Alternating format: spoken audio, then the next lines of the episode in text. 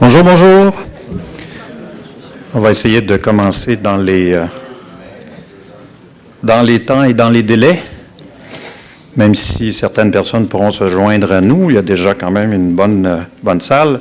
Alors, bienvenue, je suis Charles Vallerand, je suis le trésorier bénévole et avec plaisir de l'Association canadienne des Nations unies, section Grand Montréal, qui organise ce soir une activité euh, pour le bénéfice de tous euh, sur la biodiversité, objectif des Nations unies, avec M. Ahmed Joglaf, qui secrétaire exécutif de la Convention euh, de Rio, qui viendra nous entretenir de ses défis et surtout de ses réalisations et des, des prochaines dates, dirons-nous, rendez-vous pour la communauté internationale très bientôt. Alors, quelques consignes et quelques présentations d'usage. Tout d'abord, euh, les cellulaires, si vous y avez pensé. Sinon, y pensez, merci beaucoup. Euh, je vous dis que cette présentation et cette conférence sont surtout en français. This will be mostly a French uh, discussion and presentation, but if any of you have any questions in English, si vous avez des questions en anglais pour la période des questions, il ne faut pas hésiter. Et si vous avez besoin de traduction simultanée, If you need uh, translation, please ask your neighbor and hopefully he can assist. Alors, euh, ce soir, on va voir, euh, je voudrais reconnaître, avant de commencer, euh, des gens qui sont dans la salle. Il y en a déjà que vous reconnaissez, j'imagine, devant nous.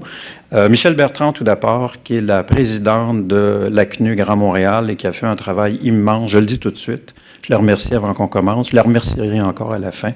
Parce que vraiment, si vous êtes là et puis c'est un succès ce soir, c'est Michel Bertrand, à qui je céderai la parole tout de suite après. Oui, on peut l'applaudir parce que vraiment, vraiment, vraiment, vraiment, vraiment. Je voudrais aussi, euh, deux présenter euh, Jean Lemire qui viendra, et ce sera son tour après Michel. Euh, Jean Lemire qui est bien connu aussi euh, pour son engagement, hein, c'est plus qu'une vocation, c'est un engagement, et qui vient d'en prendre encore un autre engagement. Il va nous en parler brièvement. Il devient ambassadeur de la vague verte. Hein, c'est quelque chose. Pierre-Marc Johnson qui est à sa gauche, ancien premier ministre du Québec, et surtout 18 ans plus tard, après le sommet de Rio de 92-2010, toujours présent, toujours fidèle, il dit oui, il s'engage, il est là avec nous pour la biodiversité. Il était là au sommet de Rio, il était adjoint de Maurice Strong, c'est ça?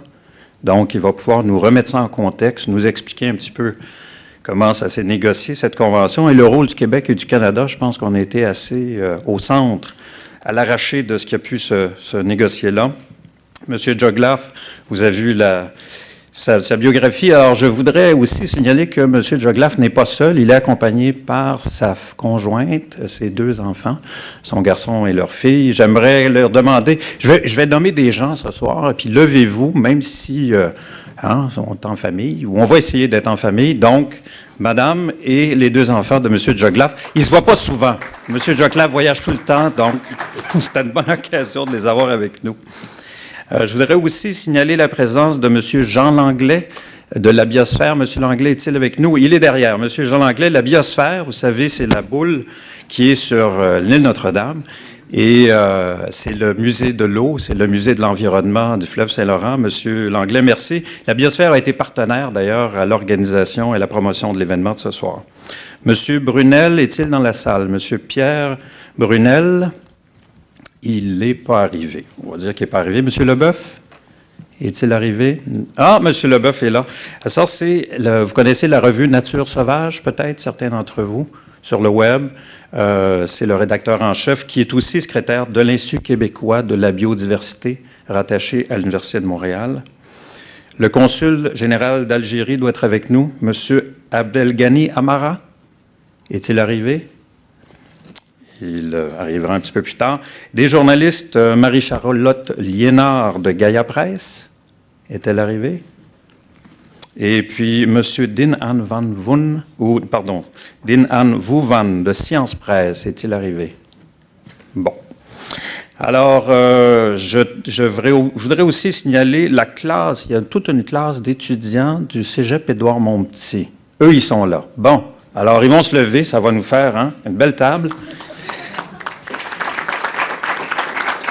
C'est Marie-Ève Houd, c'est ça, professeure de biologie. Et euh, je pense qu'on est très content de voir qu'il y a une relève qui, qui se fait euh, aux activités de l'ACNU Grand Montréal. Et puis enfin, je soulignerai la présence des... On va remettre un prix à la fin de la soirée, une fois que notre conférence euh, avec M. Joglaf est terminée. M. Paul Garnier, qui est un ancien président, il est là, M. Garnier, merci de se lever. M. Gagné a présidé aux destinées de l'ACNU pendant plusieurs années et pour une deuxième année consécutive, il va offrir un prix, une bourse en fait, qui reconnaît euh, le mérite d'étudiants et cette année, c'est de l'Université de Montréal et de l'UCAM qui se sont illustrés pour la, pendant la simulation des Nations Unies. Vous savez, chaque année, ça se passe, je crois, à New York. Et il est très heureux, on est très heureux de pouvoir remettre ce prix ce soir. Donc, ce sera le déroulement de notre euh, soirée. Je voudrais enfin signaler que cet euh, événement est filmé. Donc, euh, si euh, la caméra qui est là vous regarde, souriez. C'est que le, le Cégep Maisonneuve, on a un partenariat qui nous permet de filmer tous ces événements, de les rendre accessibles sur le web. Et j'entendais tout à l'heure qu'il y a presque 7000 consultations de ces différentes conférences publiques qui ont été organisées par la CNU et grâce au Cégep Maisonneuve. On les en remercie. Et puis finalement, dernière, euh, dernier petit message d'intérêt public. L'ACNU, c'est des bénévoles. C'est un financement qui euh, dépend de la contribution, de la générosité. C'est tout à fait gratuit, mais ce soir, on essaie quelque chose. Si vous êtes content, laissez-nous un petit quelque chose. Si vous laissez un gros quelque chose, on vous fera un petit reçu d'impôt ou un gros reçu d'impôt. Puis si vous partez comme vous êtes venu, ça nous fait plaisir de vous avoir rencontré. Il n'y a pas de problème. Alors, je présente maintenant Michel Bertrand. Je lui laisse le mot d'introduction et bonne soirée.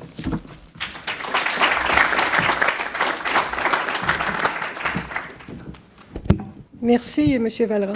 C'est un plaisir de, vous rencontrer, de vous voir ce soir et de vous souhaiter la bienvenue euh, au nom de l'Association canadienne pour les Nations unies.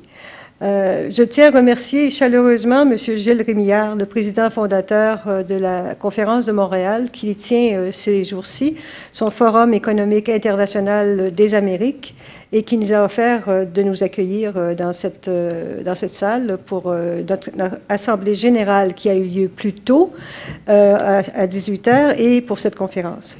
Un mot sur l'Association canadienne pour les Nations unies. Euh, c'est une organisation non gouvernementale, indépendante des gouvernements, basée sur le bénévolat, et ça en a les atouts, mais aussi les, contraintes, en fait, euh, parce qu'on l'a mentionné plus tôt, euh, nous sommes tous bénévoles et, nous comptons sur le bénévolat des, des membres et des collaborateurs. elle fait partie d'un réseau national, mondial, représentatif de la société civile et partenaire de l'ONU. Et cette société civile qui participe de plus en plus directement aux activités de l'ONU, comme sur le changement climatique, la protection de la diversité biologique, la santé, la sécurité publique. Notre mission est de fournir un espace d'information et de discussion pour encourager un plus grand engagement de la société civile du Grand Montréal vis-à-vis l'action des organes principaux et, et des commissions et des agences spécialisées des Nations unies. L'importance de l'ONU est indéniable. Les conflits dans le monde ou les désastres où l'ONU est interpellée sont nombreux. Nul ne saurait rester indifférent aux conflits humains et armés, au Darfour, en Afghanistan, en Irak, pas plus qu'aux désastres et cataclysmes qui menacent la sécurité humaine dans le monde, le récent séisme en Haïti ou les autres euh, tremblements, les autres séismes dans le monde, les inondations. Euh, je, je ne, les énumérerai pas tous, mais ça, nous, rappelle cruellement euh, les problèmes qui s'en suivent, euh, comme sur l'impact et sur la pauvreté, sur l'environnement, l'habitat pour tous, le développement, l'économie mondiale et la lutte contre la pauvreté. Il y a aussi le désastre de main d'homme. Ne pensons que, par exemple, ce qui se passe dans le, le golfe du Mexique. Monsieur Joglaf n'aurait certainement pas mieux choisi le titre que celui de sa conférence ce soir, qui est maintenir la diversité de la vie sur Terre, un objectif des Nations Unies. C'est vraiment très d'actualité. Et euh, cet objectif, nous devons tous le faire nôtre. Euh, je vous invite aussi à consulter notre site Web, à vous intéresser aux activités de l'ACNU Grand Montréal, à devenir membre ou à revenir à d'autres événements que nous organiserons. Je cède la parole à M. Lemire, biologiste, producteur et réalisateur réputé que vous connaissez tous et qui a été bien présenté, qui va nous parler de la vague verte. Merci, Monsieur Lemire, d'être l'ambassadeur, le nouvel ambassadeur de la vague verte.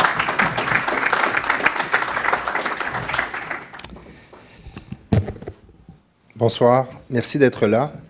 Je veux vous parler de la vague verte. C'est, un mouvement mondial euh, qui est assez formidable, en fait. Vous savez, à travers, la vague verte, nous voulons sensibiliser, éduquer les jeunes à l'importance de la biodiversité sur cette planète. C'est assez drôle quand on pense à ça. On est à se questionner sur l'avenir de la vie sur Terre. C'est quand même incroyable. On aurait pu penser que le simple bon sens nous aurait amené bien ailleurs. Mais si on est rendu là, c'est peut-être parce que, euh, justement, il faut agir. Et qui de mieux que nos jeunes pour nous montrer souvent le droit chemin? Alors, j'ai accepté avec fierté d'être euh, l'ambassadeur honorifique de cette vague verte parce que j'y crois, évidemment, parce que nous travaillons beaucoup avec les jeunes et ce mouvement qui prend beaucoup d'ampleur deviendra, je l'espère, une vague déferlante qui va toucher l'ensemble de la planète pour montrer à quel point il est important de simplement sauver la vie. C'est assez incroyable quand on y pense. On pense aujourd'hui à sauver la vie sur cette planète. Ça devrait être évidemment quelque chose de tout à fait naturel. Or, le, dernier rapport de l'ONU montre bien que nous ne pouvons pas accepter le statu quo. Les espèces en ce moment disparaissent à un rythme jamais égalé sur la planète, dans l'histoire de la planète. Il va falloir évidemment se reprendre, prendre les choses en main et agir. C'est pour ça que nous avons décidé de travailler beaucoup avec les jeunes. Cette année, par exemple, plus de 1000 groupes dans 63 pays se sont impliqués. C'était fantastique. Évidemment, je pourrais pas vous parler de chacun de ces groupes. C'est des groupes de taille variable, ça, variait de deux à... Moi, j'étais ici à Montréal avec le maire Tremblay et, euh, le directeur des, des, muséums nature. Nous avions 4200 jeunes. Vous auriez dû voir la vague de jeunes arriver vers nous. C'était vraiment quelque chose de très émouvant, en fait. Et on leur a remis à chacun qu'on appelle une boule de vie. C'est une espèce de petite boule de boîte dans laquelle il y avait plein de graines. Et ils ont lancé ces boules sur un, sur un terrain vague qu'on avait euh, bien, bien aménagé en conséquence. Et la vie va reprendre. C'est un beau geste parce que souvent on dit aux jeunes qu'il ne faut pas lancer des balles. Alors là, au contraire, c'était un mouvement un peu révolutionnaire pour promouvoir la vie. Vous savez, la biodiversité, c'est beaucoup plus que sauver euh, un grand singe quelque part en Afrique ou encore euh, nos espèces de grands poissons nous sommes, nous dépendons tous pour notre survie de cette biodiversité. Et ça, ça va être très important de le comprendre, de, l'enseigner à nos jeunes. Un écosystème, c'est l'ensemble des êtres vivants qui le composent. Et nous, ne sommes qu'un élément de ces écosystèmes. Alors la vie, c'est important parce que la biodiversité, vraiment, c'est la vie. Et donc la biodiversité, c'est notre vie. Merci.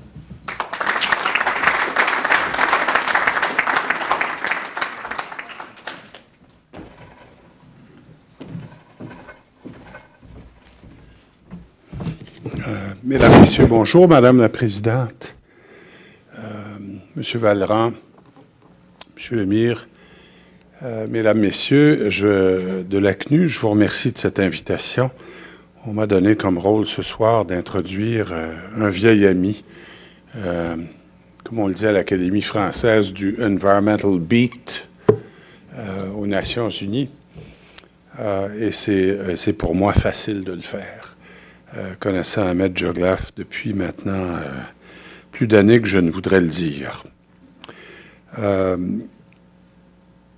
Euh, d'abord, Ahmed Joglaf, dans les questions environnementales, il a fait sa carrière autour de ces questions, une carrière diplomatique brillante qui implique donc la proximité des décideurs, l'analyse des politiques publiques, euh, la discrétion diplomatique et une bonne analyse euh, du monde du possible, euh, qui fait partie de, des comportements obligatoires dans la communauté internationale. À Rio, je me souviendrai toujours que le commandant Cousteau, le fameux commandant Cousteau, s'était installé à côté de, de projets de textes euh, de la Convention de la biodiversité et des changements climatiques.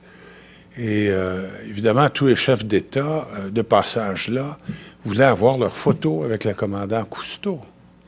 Et il disait, oui, mais il faut signer avant d'avoir la photo avec moi. Euh, et ça démontre un peu le, climat dans lequel euh, Ahmed Joglaf avait déjà amorcé euh, sa carrière autour des questions de la biodiversité. la biodiversité, il faut bien le dire, est peut-être un des aspects un peu plus méconnus des instruments internationaux qui s'intéressent aux questions environnementales globales. Pourquoi? Euh, parce que ça n'a pas, a priori, la sensibilité des changements climatiques. Ce n'est pas illustré de façon dramatique comme la désertification euh, et la sécheresse qui ont des impacts immédiats sur la vie des êtres humains. Euh, ce n'est pas une source d'appréhension comme les déchets dangereux peuvent l'être. Et les conséquences parfois en termes génétiques que ces déchets peuvent avoir.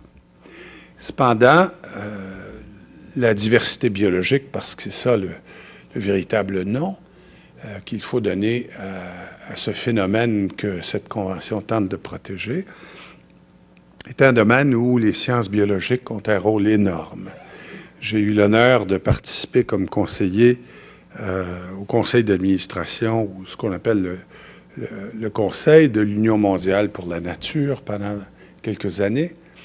Euh, j'ai eu l'occasion de constater qu'il y a des milliers de scientifiques qui travaillent sur les questions de biodiversité, qui s'intéressent à l'évolution des espèces, ce qui en soi est important, ce qui parfois peut avoir un impact économique, mais ce qui est fondamentalement un baromètre des sensibilités du rapport entre l'humain et la nature. Et c'est un peu comme ça euh, qu'il faut voir euh, cet instrument international qui vise à se préoccuper de ce baromètre sensible de notre relation avec la, nature. Ahmed Joglaf, qui euh, a fait une licence en droit dans son pays, l'Algérie, dont il est natal, euh, qui a fait une maîtrise euh, à l'Université Saint John de New York, qui a fait un doctorat à l'Université de Nancy en France, euh, a occupé des fonctions diplomatiques importantes au ministère des Affaires étrangères.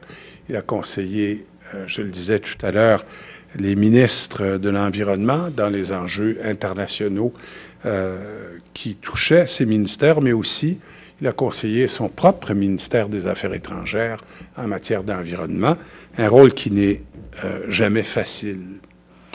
Il est devenu rapidement euh, un fonctionnaire international de, de, grande réputation qui a été associé à une multiplication exponentielle des fonds pour des ressources financières pour le Fonds pour l'environnement mondial qu'on appelle communément dans le jargon des Nations unies le FEM. Il s'est ensuite euh, rendu au Programme des Nations unies pour l'environnement, où il occupait euh, des fonctions seniors de numéro 2 pendant de nombreuses années. Il a accompagné le processus de Rio. C'est là que j'ai eu l'occasion pour la première fois de le croiser, je dirais, dans un couloir essentiellement. On était 15 000. On n'avait pas le temps de se parler beaucoup entre nous. Euh, mais nous avons eu le plaisir de travailler ensemble, euh, lui et moi, autour de certains enjeux un peu plus délicats entre les pays d'Afrique et les pays de l'OCDE euh, sur la Convention mondiale de lutte à la désertification et à la sécheresse. il y occupait un poste central au niveau des comités de négociation et j'ai eu le plaisir, comme négociateur et surtout comme médiateur de certains intérêts africains avec les intérêts de l'OCDE, euh, de me frotter euh, à une série de diplomates pour la première fois de ma vie, dont Ahmed Joglaf, je dois dire, euh, dont le comportement m'a souvent inspiré. Il est maintenant à la direction du secrétariat exécutif de cette convention, installé à Montréal, dans le cadre des activités de Montréal International, vous savez peut-être euh, que la Ville de Montréal, le gouvernement du Québec et le gouvernement fédéral euh, ont déployé de nombreux efforts depuis une quinzaine d'années pour que s'installent à Montréal des secrétariats d'une certaine importance, notamment autour des questions de l'environnement. Ahmed Joglaf, il dirige maintenant euh, le secrétariat exécutif de la Convention.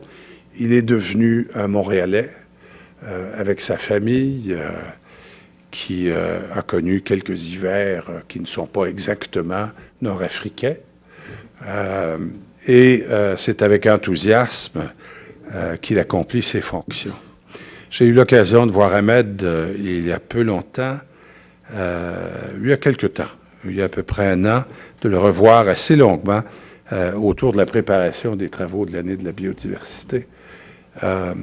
Il m'avait dit, nous avons besoin d'une voix. Et je l'ai entendu à Radio-Canada parler avec clarté, précision euh, de la Convention de la biodiversité. Je crois que cette convention a trouvé sa voie en Ahmed Joglaf, que je vous présente maintenant.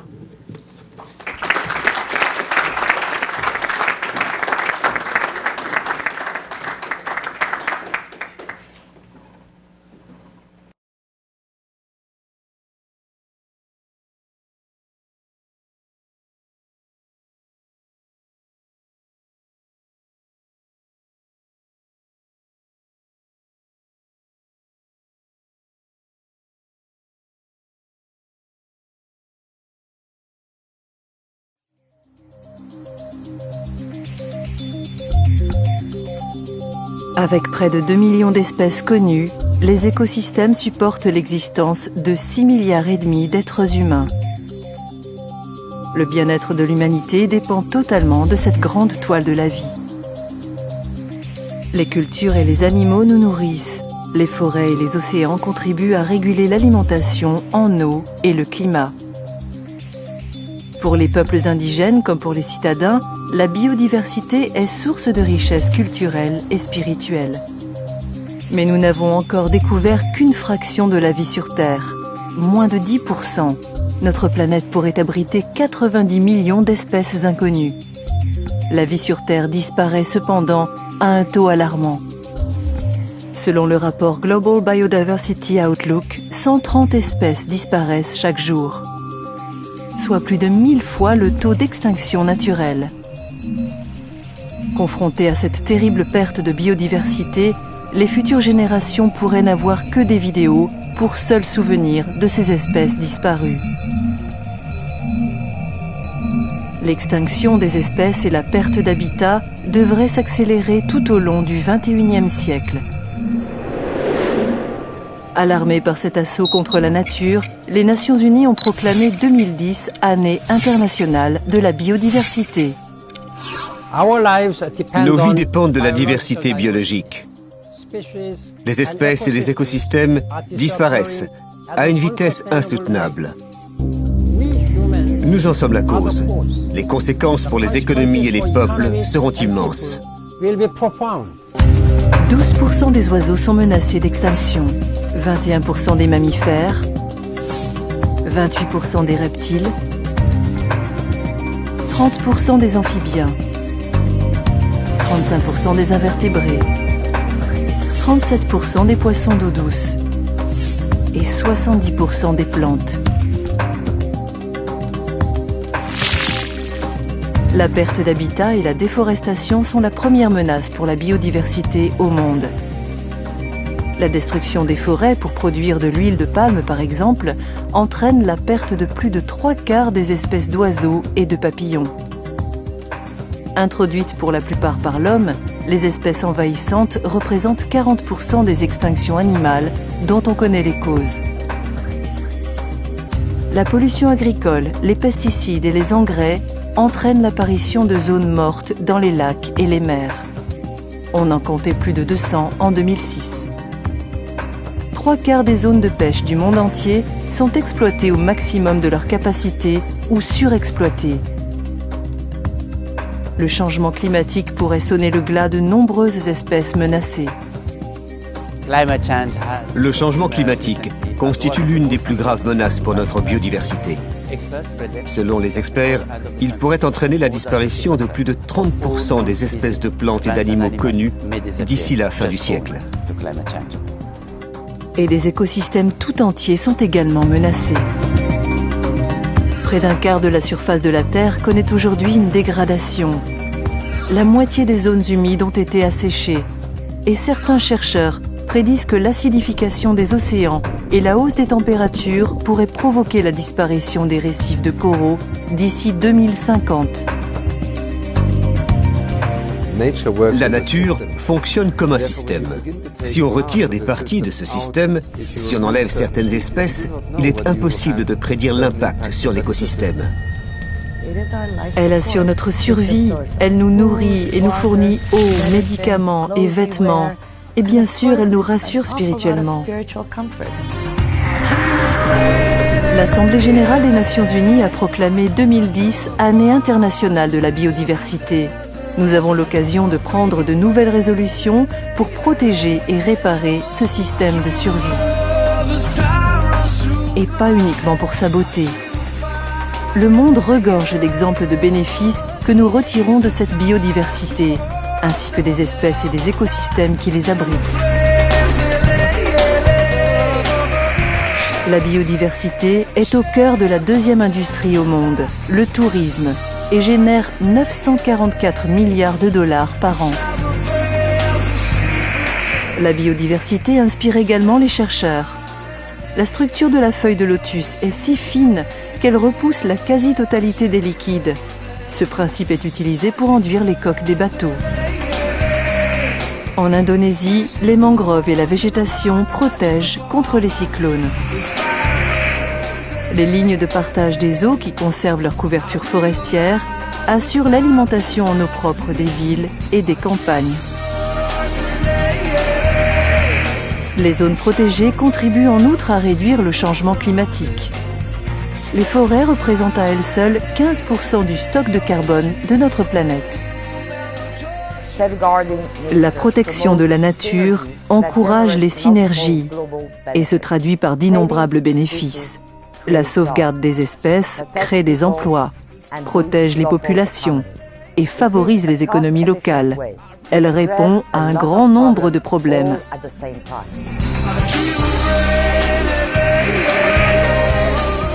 À Nagoya, un nouveau programme international d'accès et de partage des ressources génétiques contribuera à la réalisation des objectifs du millénaire pour le développement en luttant contre la pauvreté.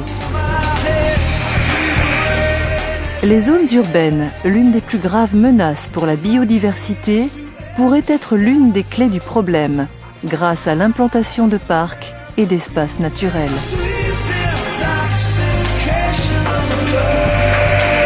La valeur spirituelle et culturelle de la biodiversité est au cœur de nombreuses sociétés humaines. Inspirés par cette biodiversité, des enfants de plus de 50 pays participent au programme de plantation d'arbres Green Wave. Les ressources naturelles de la planète et sa biodiversité nous apportent richesse, santé, nourriture et énergie. Si les futures générations ne conservent que des vidéos pour seul souvenir de ces espèces et habitats disparus, c'est toute notre existence qui est en péril. Le moment est venu d'agir. La Convention sur la diversité biologique joue un rôle crucial dans la création de cette alliance mondiale et doit être ratifiée par les États du monde entier.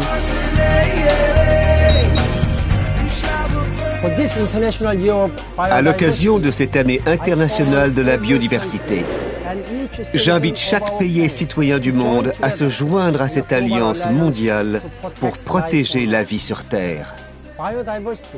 La biodiversité est la vie. La biodiversité est notre vie.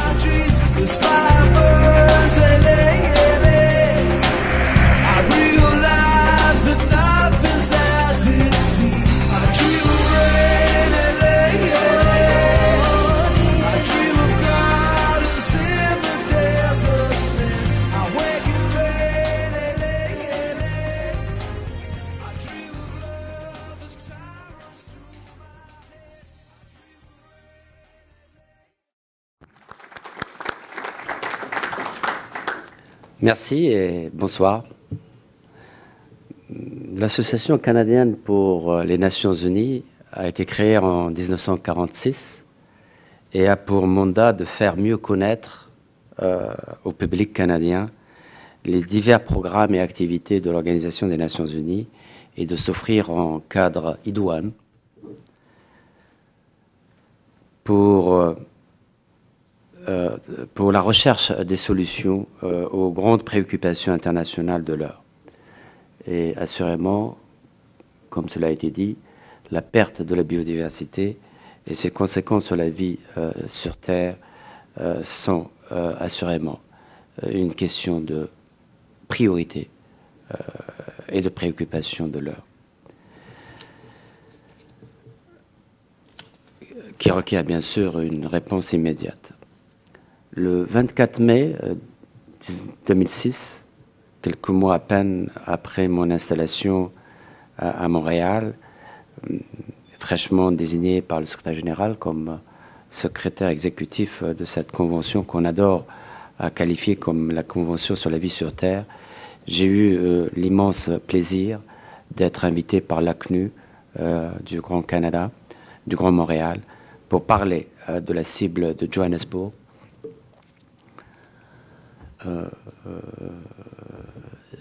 Qui visait donc adopté par les chefs d'État au sommet de Johannesburg et qui visait à, réduire de façon substantielle la perte de la biodiversité en 2010. Ce soir, quatre années plus tard, euh, euh, c'est donc avec un immense plaisir et un honneur tout à particulier que je me retrouve euh, devant vous pour parler de ce qui a été fait et de ce qui n'a pas été fait pour réaliser cet objectif primordial et surtout du chemin qui reste à parcourir et que nous devons le faire ensemble. Donc je tiens à rendre un hommage sincère à Madame Michel Bertrand pour cet insigne honneur et ce privilège euh, de pouvoir m'adresser à vous ce soir. Donc merci beaucoup, Michel. Et je suis d'autant plus euh, euh, touché par cet honneur que je m'adresse à vous devant de grands hommes de ce grand pays, de cette belle province, Monsieur le Premier ministre, Jean-Marc Johnson, ma, mon admiration et mon respect pour euh, votre engagement continu et sans faille pour la cause environnementale. Et à l'ami euh, Jean-Marc, merci pour votre générosité du cœur et vos paroles aimables que je ne mérite pas entièrement. À Monsieur Jean Lemire, euh, ambassadeur, et je peux vous assurer qu'il n'est pas honorifique au sens que, au sens de certains, certains termes euh, de fonction honorifique. Euh, je tenais à vous remercier, euh, Jean, pour votre engagement à cette cause extraordinaire qui est, qui est l'engagement et l'implication des jeunes pour cesser d'être les observateurs passifs de la destruction de leur futur et d'être les architectes de la construction de demain qui ne peut être qu'un demain vert et prospère. Un, autre grand homme du Canada, euh, Lester Pearson, a une fois dit, et, je cite, les menaces à la survie mondiale sont réelles. Bien qu'elles soient quelquefois exagérées et exprimées dans un langage qui nous donne la chair de poule, les prophètes de malheur peuvent se tromper mais il reste que l'homme peut maintenant détruire la planète par une explosion nucléaire ou une érosion écologique. Ancien Premier ministre du Canada, lauréat euh, du prix Nobel de la paix en 1957, M. Persson avait, avait, raison. Et les experts aujourd'hui euh, n'hésitent pas à faire référence à une nouvelle ère euh, géologique, dite euh, Anthropocène, pour désigner une nouvelle époque géologique, celle où l'action de l'espèce humaine, donc une espèce parmi des millions d'espèces, peut non seulement détruire euh, les autres espèces, mais se détruire euh, elle-même. Une ère géologique nouvelle où la capacité de destruction de l'être humain se déroule sous nos propres yeux. C'est pour cela que les experts euh, du musée d'histoire naturelle de Paris n'hésite pas à, parler de la sixième extinction globale des espèces. la dernière, comme vous le savez, a eu lieu 65 millions d'années avec la disparition des dinosaures.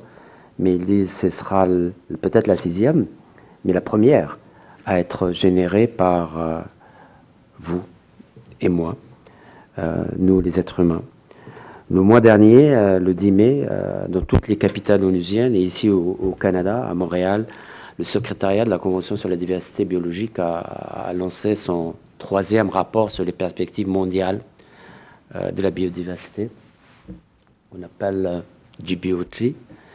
C'est peut-être la troisième édition, mais la première à être lancé sur la base non pas de rapports scientifiques ou d'articles scientifiques ou de recherches scientifiques faites dans les laboratoires ou dans les universités, mais sur la base de ce qui se passe dans le vécu euh, quotidien et collectif des nations, donc sur la base de 120 rapports nationaux soumis par les gouvernements pour faire le point de ce qui a été fait, de ce qui n'a pas été fait et du chemin qui reste à parcourir en ce qui concerne ce fameux objectif de 2010 de réduire la perte de la biodiversité en 2010, euh, objectif que nous qualifions, nous, la promesse des chefs d'État à nos enfants, pour que la vie puisse continuer à, être la vie euh, pour eux, comme elle a été pour nous. Et ce rapport, comme je l'ai dit, qui a été euh, publié dans toutes les langues officielles, issu dans toutes les capitales du monde, à Tokyo, à Berlin, à, Paris, à Londres, à Nairobi où on était, à Montréal, à New York, à Washington, euh, est un véritable cri d'alarme. Et je vous fais, euh, grâce à des, chiffres que vous avez sous vos yeux sur la, ce qui concerne la perte de la biodiversité, euh, qui serait, comme vous le savez, la mort fait partie de la vie, et il y a un taux naturel de disparition qui fait partie de la vie. Mais à l'heure actuelle, le taux de disparition, comme l'a été dit par M. Jean Lemire, est de mille fois supérieur au taux euh, naturel euh, d'extinction des, espèces. Euh, l'indice de la, liste rouge de la UCN fait état de 36% des espèces menacées qui se trouvent, qui se trouvent, qui se trouvent menacées par par cette érosion. Euh, le rapport confirme l'étude qui a été faite en 2005, euh, qu'on appelle l'étude du millénaire. Et c'était la première fois, pendant 4 ans, 1395 experts euh, de 90 pays se sont penchés sur l'état de la santé de notre planète et les, conclusions, et c'est un projet de 20 millions de dollars, les conclusions sont, sont effrayantes et 60%, les deux tiers de tous les écosystèmes examinés, écosystèmes forêts, euh, les océans, les mers, les montagnes, les déserts, sont dans un état avancé euh, de dégradation. Et donc, euh, l'indice de la planète vie, de, Index of Living Planet, fait état, que, des fait état que les espèces tropicales, par exemple, affichent une diminution de près de 60%, euh, que les forêts disparaissent à un, rythme effréné, 13 millions d'hectares chaque année. Et comme vous le savez, euh, les deux tiers de la biodiversité de la planète se trouvent dans les forêts tropicales.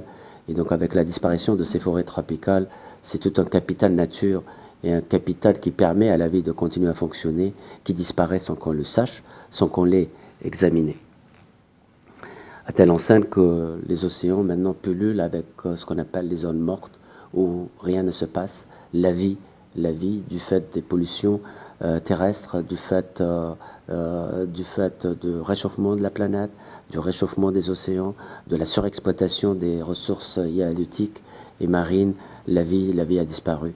Et on les appelle zones mortes marines.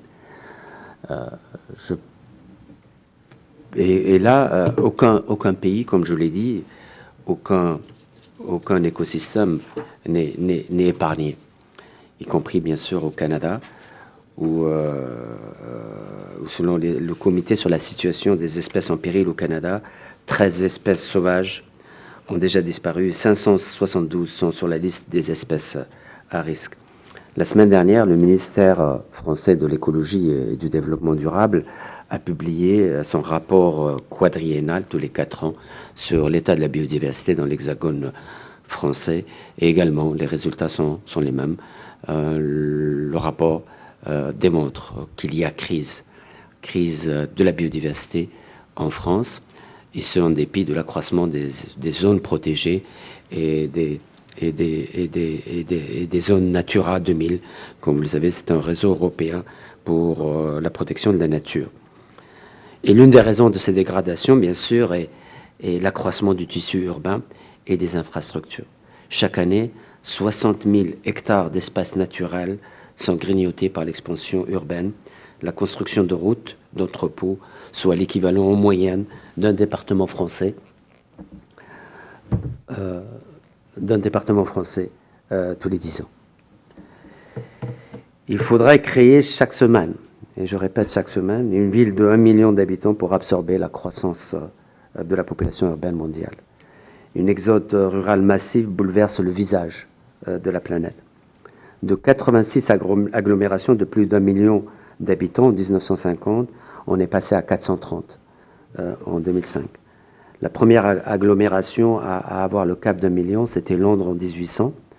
En 1900, un siècle, elle a été rejointe par 15 autres villes. Et aujourd'hui, comme je l'ai dit, nous avons 430 villes de plus d'un million d'habitants. En Chine, en 2050, il y aura 400 nouvelles villes, euh, nouvelles de plus d'un million d'habitants.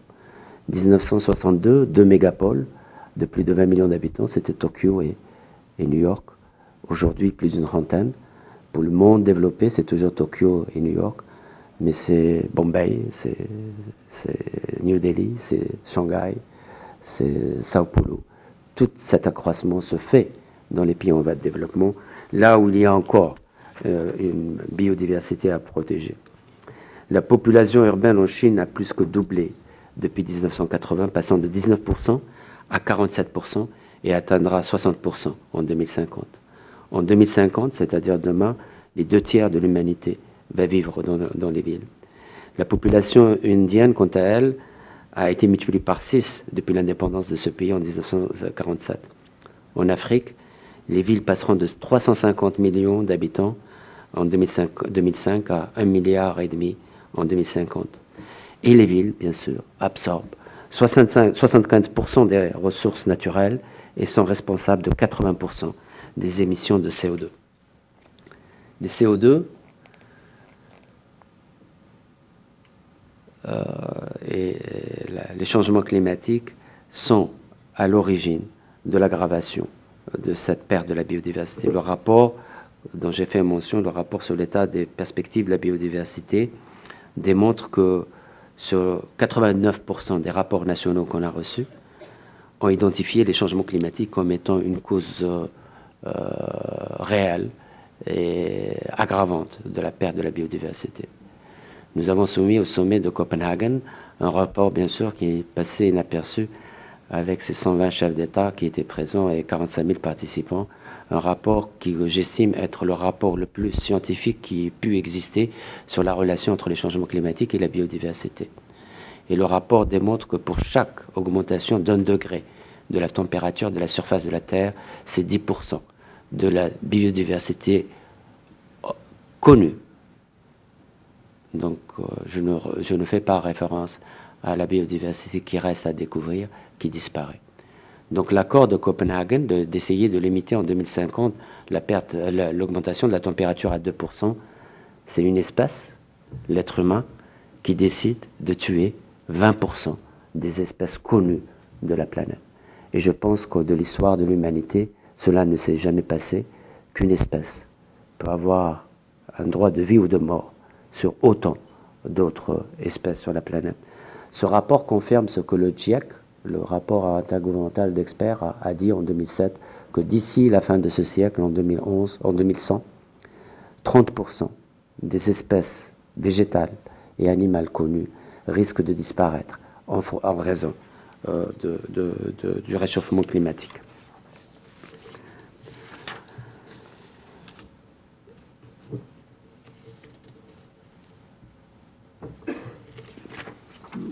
et, bien sûr, c'est un cercle vicieux parce que, comme vous le savez, les changements climatiques sont bien sûr une question énergétique, une question technologique qui requiert des finances, mais c'est avant tout une question environnementale.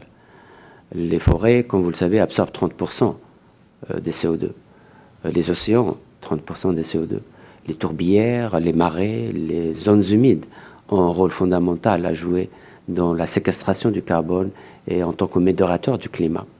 Et le réchauffement de, la planète réduit les capacités de ces écosystèmes naturels à jouer leur rôle de modérateur du climat. Le réchauffement de la planète est en train d'entraîner l'acidification des océans et donc détruit le coral même en zone, en, zone euh, profonde, dans les zones profondes froides des océans. Et comme vous le savez, le corail, c'est la chaîne de la vie. Et donc, partant, les océans, la capacité des océans à jouer leur rôle d'absorption de carbone sont, sont amoindries. Il en va de même du réchauffement de la planète avec euh, l'écosystème forestier, l'écosystème euh, humide, etc. Comme nous pensons, nous, je passe mon temps à le dire, si, les changements climatiques euh, sont un problème, la biodiversité en est la solution. Et, malheureusement, cette solution est en train également d'être altérée par ce phénomène. Euh, Hubert Révé euh, disait euh, la biodiversité est notre garantie de survie. Et euh, malheureusement, cette garantie, comme je l'ai dit, se trouve amenuisée et se trouve, se trouve érodée. Les experts de l'université de Stanford en Californie n'hésitent pas à proclamer euh, et à dire que l'avenir de la biodiversité pour les dix prochains millions d'années, donc l'avenir de la vie pour les millions d'années à venir, euh, sera déterminé euh, dans les 50 à 100 années à venir par l'activité d'une seule espèce, c'est-à-dire l'être l'Homo sapiens, qui est devenu l'Homo urbanus, vieille euh, espace vieille de 200 000 années seulement.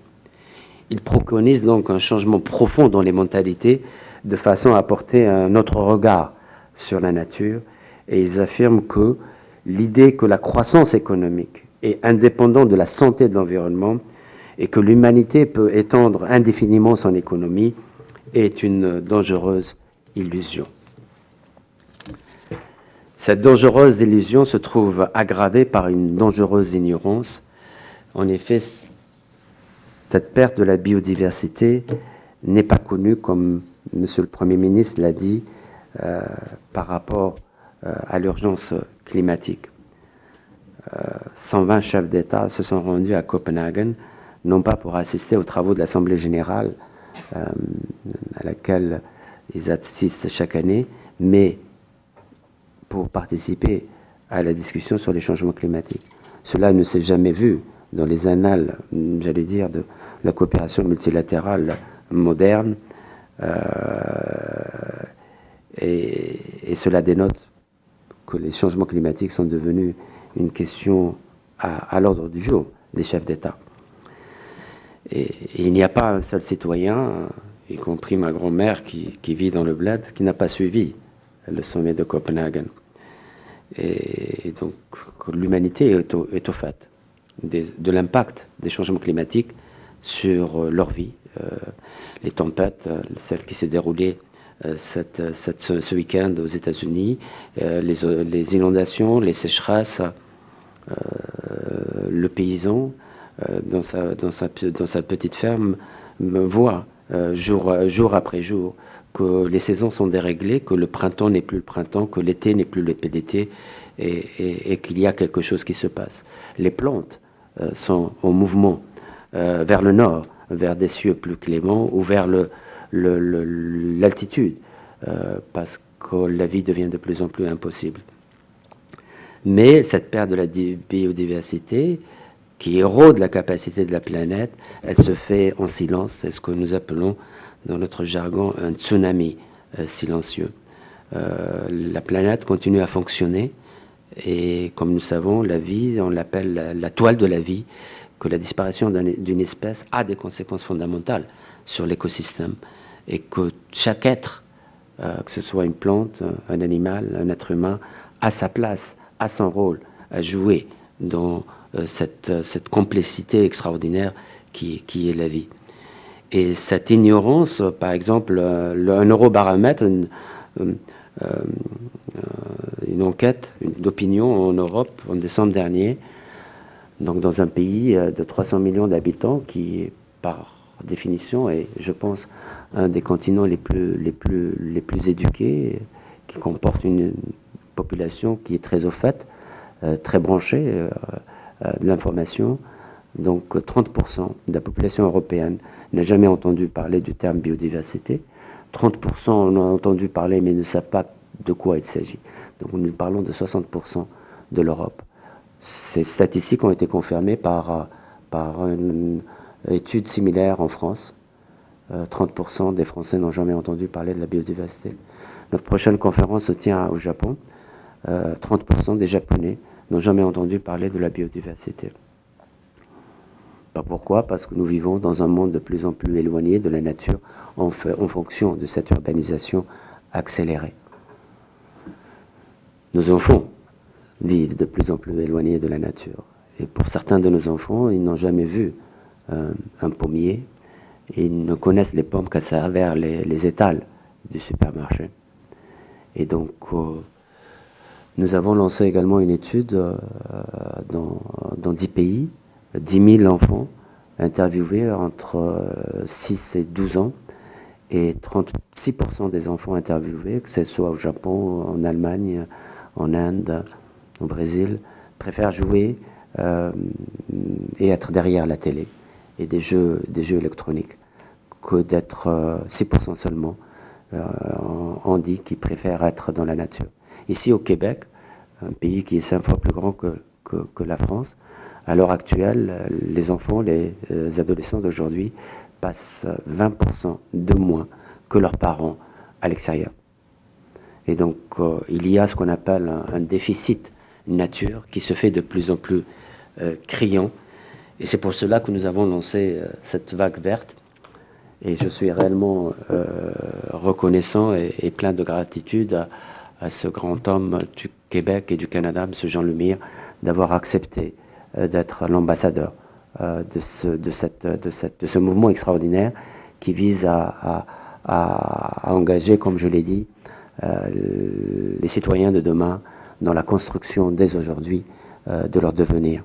Et ce devenir ne peut pas être dissocié de la, de, la, de, de, de la nature. L'idée est simple, c'est le 22 mai de chaque année, qui est la journée mondiale de la biodiversité, qui correspond à, la date de signature à Nairobi de cette, convention unique euh, qui est la Convention sur la vie sur Terre, euh, à 10 heures du matin, tous les enfants du nord, du sud, du pôle euh, est, ouest, puissent être unis à travers ce qui constitue bien sûr le symbole même de la vie, l'arbre. et donc planter des arbres et être reliés avec des jumelages des écoles de Montréal avec des écoles de Dakar, des écoles de Nagoya, avec euh, des écoles euh, du Kenya, euh, des écoles du Brésil, avec du Curitiba, avec des écoles d'Angola, de Mozambique, pour créer une chaîne humaine de solidarité à travers ce qui représente, comme je l'ai dit, le symbole de la vie, l'arbre. Et cela est lié à ce que nous pensons être le plus grand programme d'éducation en matière de biodiversité euh, pour les enfants et, la jeunesse.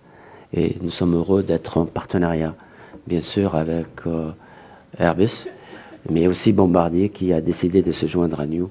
Et j'en ai eu la confirmation tout à l'heure de la part de Jean Lemire. Le A380, qui constitue bien sûr l'avion le plus, le plus grand du monde, a à l'heure actuelle euh, un logo qui est le logo de l'année internationale 2010. Et ce logo, nous le devons au Canada. C'est grâce à la contribution du Canada que le secrétariat a pu euh, donc euh, euh, travailler de concert avec une compagnie privée pour euh, façonner ce logo qui, je suis convaincu, rentrera dans l'histoire comme étant le logo le plus connu des années internationales proclamé par les Nations Unies. Et comme vous l'avez écouté de la part du secrétaire général, il s'agit d'entamer une action. Donc le Canada, qui a contribué à, à, cette année internationale, donc a toujours joué un rôle moteur dans, dans, dans, les questions multilatérales, je, pense, de façon générale, et a été à, à, la tête du mouvement environnemental à travers le sommet de Rio, où j'ai eu à connaître monsieur, euh, monsieur le Premier ministre, mais aussi un autre grand homme du Canada, monsieur Maurice Strong, euh, à qui, euh, je pense, la famille environnementale lui doit énormément. Il a été le secrétaire exécutif de la première conférence de l'environnement, 72 à Stockholm. Il a été le directeur exécutif du programme des Nations Unies pour l'environnement, la première organisation mondiale à s'occuper de l'environnement. Et il a été le secrétaire exécutif, le secrétaire général, pardon, de ce sommet de Rio. Et le sommet de Rio n'aura jamais été un sommet tel que nous le connaissons sans la contribution extraordinaire de cet homme du Canada. Et à la séance de clôture de ce sommet historique, euh, Monsieur Maurice Strang a déclaré, et je cite, La capacité de la Terre à nous supporter ne permettra de soutenir les générations présentes et futures que si elle est égalée par la capacité de ses peuples et de ses chefs à en prendre soin. C'était le 16 juin 1992. Euh, nous devons contrôler notre espèce pour assurer notre propre survie et celle de toute forme de vie sur notre planète précieuse. Notre expérience à Rio a été aussi historique et captivante que la route qui nous a menés jusqu'ici. La route qui part de Rio sera longue, excitante, ambitieuse. Elle ouvrira toute une ère nouvelle de promesses et d'opportunités pour notre espace si nous changeons de trajectoire, mais seulement si nous commençons maintenant. 16 juin 1992. Avons-nous commencé? Pouvons-nous nous permettre de ne pas commencer? Et c'est pour cela que le secrétaire général a dit le temps de l'inaction est passé, que le temps de l'action est venu. Pour permettre aux leaders de ce monde d'agir sur, ce message important, nous avons convaincu l'Assemblée générale euh, de convoquer pour la première fois de son histoire, euh, avant ça, de créer, de, déclarer l'année 2010 année internationale de la biodiversité. Généralement, on déclare ces années comme une fin en soi. Et euh, je pense que le résultat est, obtenu dès que l'Assemblée générale déclare un tel événement. Pour la première fois, nous pensons que cet euh, événement n'est pas une fin en soi, que c'est un événement au service d'une cause, euh, au service d'un idéal. et cet idéal, c'est d'éveiller les consciences universelles sur la nécessité de protéger la vie sur Terre. Et je suis extrêmement heureux de voir la réponse individuelle et collective de la part des États, de la part des nations, de la part des partenaires, y compris du secteur privé, de la jeunesse, pour faire de l'année internationale de 2010 un événement unique dans les annales des Nations Unies. Et euh, l'année internationale a été lancée à Berlin. Pourquoi Berlin? Parce que l'Allemagne préside à l'heure actuelle notre conférence des parties contractantes et elle sera succédée par le Japon et euh, à l'UNESCO euh, il n'y a pas une seule organisation internationale qui s'occupe de l'environnement qui n'a pas célébré cet événement. Il n'y a pas un pays qui ne l'a pas fait. Et surtout, bon, le Japon qui accueillera donc le sommet, un sommet des villes et la biodiversité avec euh, cet homme charmant qui est le maire de Curitiba, où cette initiative Ville et biodiversité, avec le patronage de M. Gérard Tremblay, sera adoptée à Nagoya avec plus de 300 maires euh, participants, le secrétaire général, le musée d'histoire naturelle à, Paris, à New York, pardon, pour l'Amérique du Nord. Et je parlais donc euh, de Rio. Et bien sûr, euh, le sommet de l'Assemblée générale. Le 22 septembre 2010, pour la première fois, les 192 chefs d'État et gouvernements qui vont participer à l'Assemblée générale et juste avant le débat général de l'Assemblée générale vont parler pendant une seule pendant une journée sur la biodiversité. Et nous avons la certitude que le président Barack Obama sera des nôtres. Pourquoi Barack Obama? Par rapport à, d'autres comme Jean Charest, Barack Obama, parce que les États-Unis n'ont pas encore rejoint la communauté euh, globale et la famille euh, de la biodiversité. Et nous pensons que c'est une anomalie. la, tragédie qui se déroule sous nos yeux au golfe du Mexique nous rappelle qu'aucun pays quel qu'il soit, ne peut faire face au, défi de la nécessité de préserver la vie à, lui seul, quel que soit son PNB, quelle que soit son armée, et qu'il y a lieu de créer une alliance universelle avec toute la communauté internationale sans exception et les États-Unis ont un rôle fondamental à jouer. Et nous espérons que 2010, qui est l'année internationale de la biodiversité, permettra donc aux États-Unis de décider de se rejoindre à nous et de faire partie de cette convention. Monsieur Albert Einstein disait euh, un problème créé ne peut être résolu en réfléchissant de la même manière euh, qu'il a été créé. Et c'est ce que nous voulons réaliser à, Nagoya, ou euh, adopter une nouvelle stratégie mondiale pour la décennie 2011-2020, mais en apprenant et en utilisant les leçons de la faillite et de l'échec de l'objectif de 2010. Pourquoi l'objectif de 2010 n'a pas été réalisé? Parce que m'a-t-on dit, je n'étais pas là-bas, c'était à Gothenburg, au niveau des chefs d'État européens, qu'un ministre éclairé à 4 heures du matin a décidé qu'il fallait arrêter la perte de la biodiversité en Europe en 2010. Et comme vous le savez, les ministres sont très pressants et puis il a pensé que, puisqu'il a dit, ça doit être fait. Et j'en suis convaincu qu'il le pensait. Mais les choses sont un peu compliquées.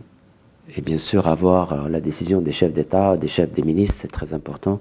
Mais il s'agit également d'impliquer ceux qui sont dans la réalité du vécu quotidien, que ce soit le secteur privé, le secteur public, les hommes, les femmes, les scientifiques, la jeunesse, les parlementaires, les, les, maires. Et cela n'a pas été fait. L'objectif de 2010 n'a pas été traduit en termes de priorité nationale. Euh, ne, ne peut pas être mis en œuvre à travers des décisions de la conférence des partis ou à travers des décisions de l'Assemblée générale des Nations unies ou des chefs d'État, comme cela a été fait à Hellingendam au, G8 euh, en 2007, euh, au Japon, à Ekado et puis à Aquila en 2009.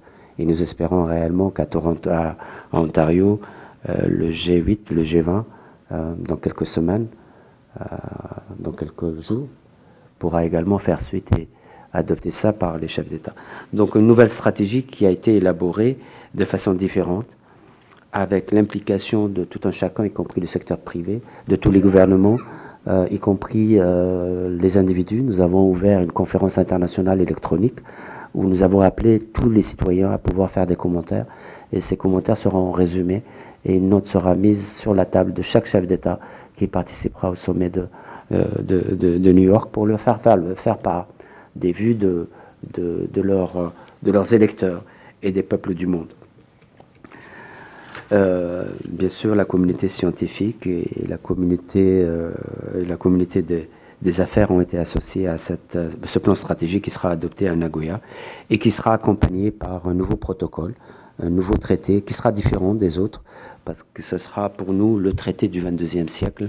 C'est un traité pour l'accès euh, des ressources génétiques là où ils se trouvent, euh, que ce soit de la part des compagnies pharmaceutiques, des compagnies euh, cosmétiques, des, compagnies euh, de, l'agrobusiness, avoir accès à la ressource génétique de l'Amazonie, du, bassin du Congo ou, du cœur de Bornéo, mais pouvoir partager cette ressource avec les détenteurs et les propriétaires de cette ressource.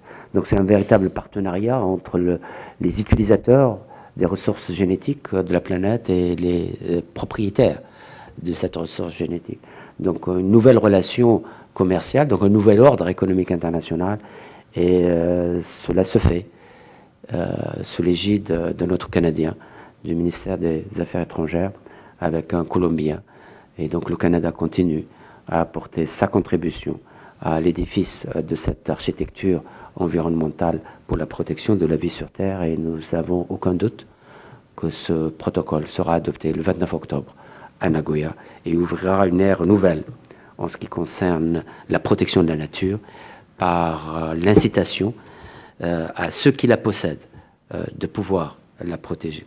Au sommet de Rio en 92, un autre Canadien, le Premier ministre de, du Québec, M. Jean Charest, qui à l'époque exerçait comme ministre de l'Environnement du Canada, avait déclaré, je cite, Au Canada, nous avons entendu les voix des pays en voie de développement décrivant leurs nécessités plus pressantes.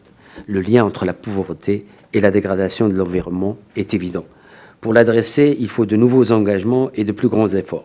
Nous devons casser la spirale infernale par laquelle les reculs environnementaux rendent les pauvres encore plus pauvres et les forcent à piller leur capital environnemental. À l'écoute de cette vérité première, le secrétariat a établi une unité qu'on appelle l'unité sur la biodiversité pour le développement et la biodiversité pour la lutte contre, la pauvreté. Et la journée mondiale de la biodiversité, le 22 mai de cette année, a été célébrée sous le thème biodiversité pour le développement et la lutte contre la pauvreté. Le sommet de New York du 22 septembre aura un panel avec des chefs d'État et l'un des panels sera, l'un des thèmes sera la biodiversité pour le développement et la lutte contre la pauvreté, et qui sera une contribution à la revue euh, des objectifs du millénaire, euh, qui sera est revue, qui sera également examinée par les chefs d'État. Pourquoi? Parce que cet objectif de Johannesburg euh, d'arrêter la perte de la biodiversité en 2010 a été inclus grâce au secrétaire général des Nations Unies en 2006 comme partie intégrante de l'objectif 7 euh, de, l'objectif du millénaire, du développement du millénaire, euh, à savoir pour la préservation de l'environnement. Et ce protocole, comme je l'ai dit, sur l'accès et le partage des bénéfices, euh, apportera une contribution fondamentale au développement durable. J'avais cité un, Canadien, je voudrais également citer un autre, David Suzuki, qui a dit que l'heure d'aborder ce sujet crucial est arrivée. Plus les villes s'étendent, plus nous endommageons l'environnement et notre santé. Par conséquent, euh, le plan stratégique dont j'ai parlé sera adopté au niveau des gouvernements, mais sera également adopté au niveau des maires. Et il y aura un sommet des maires et de la biodiversité le 25 et 26 octobre, juste avant la réunion ministérielle. Plus de 300 maires y participeront et, euh, y compris le maire de Montréal, mais j'espère d'autres maires euh, du Canada, euh, pour adopter ce plan 2011-2020, donc un plan pour préserver la biodiversité dans les villes et qui sera adopté avec un index qui a été développé de toutes, pièces grâce à la contribution du Singapour, développé en février de l'année dernière. Une dernière réunion se tiendra en, en juin euh, juillet pardon, euh, de cette année, juste après un sommet des villes à Singapour et un index pour, mm, suivre l'évolution ou la perte de la biodiversité dans un tissu urbain a été développé euh, sur la base du développement des index du monde. Et il est à l'heure actuelle en train d'être piloté dans cinq villes, y compris la ville de Montréal, Nagoya, Edmonton et Londres. Et les résultats de cette, de cette, de cette phase pilote sera sera, mis à la disposition des 300 maires lorsqu'ils vont adopter leur plan d'action. Cette réunion des sommets des villes sera également accompagnée d'un sommet des parlementaires. Nous avons créé une commission sur euh, euh, l'aménagement du territoire et la perte de la biodiversité euh, par l'Association des parlementaires du monde en matière d'environnement. Et les résultats de cette étude sera soumise, les résultats seront soumis à, un sommet des parlementaires, parce que ce plan stratégique, afin qu'il fasse, euh, soit mis en œuvre, doit être traduit par des plans nationaux euh, et des stratégies nationales, et, donc l'engagement et pourquoi pas des réglementations et des lois pour mettre en œuvre ce plan stratégique, et donc l'implication des parlementaires et des législateurs est à cet effet extrêmement importante. Euh, un plan également sera adopté ici à, partir de demain euh, sur la relation entre la diversité culturelle et la diversité biologique euh, en, collaboration avec l'UNESCO et ce plan sera soumis également à cette conférence de Nagoya. le secrétariat de la Convention est, installé ici à, Montréal depuis 1996 et ce n'est pas un produit du hasard. J'ai parlé de la contribution du Canada à travers des hommes, à travers des institutions. Et donc, euh, sur quatre villes qui étaient candidates pour abriter cette convention extraordinaire, Montréal a été choisi. Et donc, quel est le rôle du Canada? Canada gouvernement, Canada peuple, Canada province, Canada fédéral, Canada municipal pour l'établissement de cette alliance. Nous, au niveau du secrétariat, nous essayons d'apporter notre modeste contribution en, engageant et en demandant le portage politique de la part de la société civile. Et donc je me réjouis que nous avons, nous avons signé en 2006 un accord de partenariat avec 11 universités canadiennes, la plupart montréalaises, mais nous avons Ottawa aussi avec nous, et d'autres universités, deux du Japon et, une de, New Zealand. Et l'idée, c'est de mobiliser la, communauté scientifique au service donc, de cette cause extraordinaire. Nous avons également signé un accord récemment avec le, réseau canadien de l'environnement, donc c'est plus de 600 ONG de, de, côte à côte, et je me plais de, de savoir qu'ils ont décidé d'établir ce qu'on appelle les amis de la CVD. C'est une idée que j'ai soumise à, nos amis canadiens dès mon arrivée ici en 2006, y compris à, à Madame Elisabeth Daoudzoual, qui a été le le directeur exécutif du PNUE, et qui, grâce à elle, je dois dire, j'ai fait ce, passage du gouvernement aux Nations Unies, et je ne l'aurais jamais fait sans, l'appui et l'incitation de Madame Elisabeth Daoudzoual, une autre Canadienne à, laquelle, à, qui je, tiens à rendre hommage. Donc ces amis de la CBD, donc c'est des organisations non gouvernementales qui, euh, qui, euh, qui, qui vont essayer de nous aider pour la mise en œuvre de ce plan stratégique au niveau du Canada. Et ils seront en jumelage avec un autre réseau, le, réseau japonais euh, de la société civile créé spécialement pour la CBD. Et nous espérons que cela va faire boule de neige et que la société civile dans tous les pays du monde pourront donc accompagner les gouvernements dans la mise en œuvre de ce, de ce plan stratégique pour 2020 et bien sûr le secteur privé. Euh, et je me réjouis également du fait que le, secteur privé canadien s'engage avec nous pour la création d'une alliance, un partenariat sur ce qu'on appelle Business and Biodiversity Initiative, qui sera adopté au niveau d'un dialogue entre les CEO de compagnies et, les ministres de l'Environnement qui vont assister à Nagoya le 28 octobre à ce, dialogue.